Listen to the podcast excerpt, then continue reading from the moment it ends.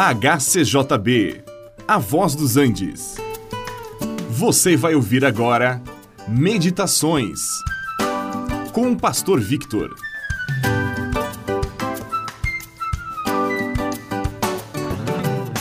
Alguns textos da Bíblia são mais conhecidos que outros.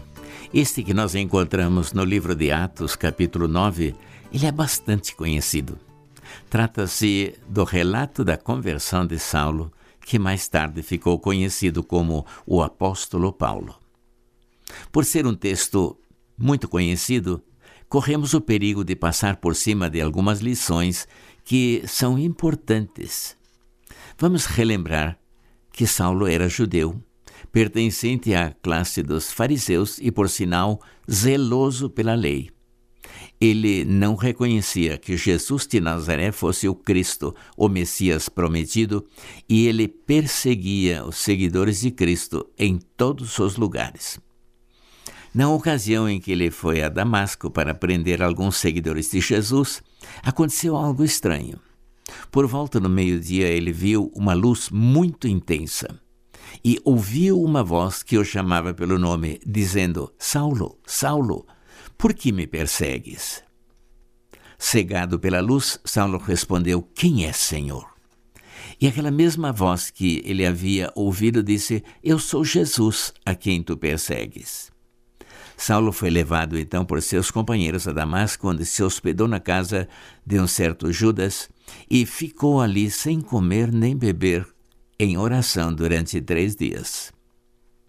Deus preparou outro homem, chamado Ananias, para que ele fosse até aquela casa de Judas e orasse por Saulo para que ele recuperasse a vista e fosse cheio do Espírito Santo.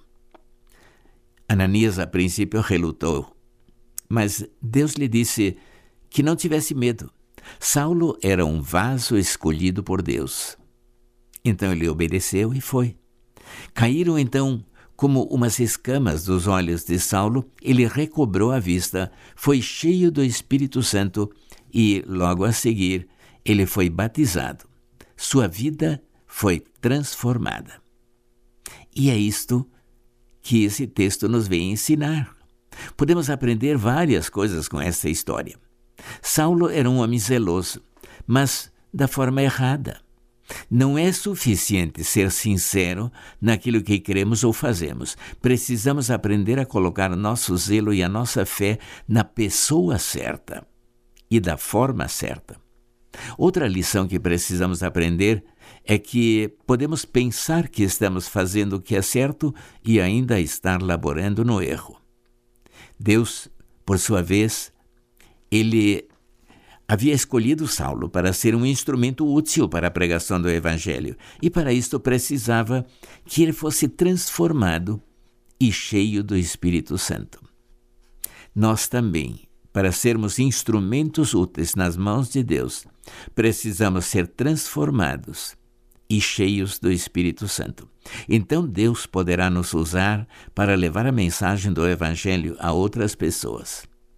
Se você já teve um encontro com Jesus, se você já foi salvo e transformado, então seja fiel naquilo que Deus te ordenar, e então Deus será glorificado na sua vida.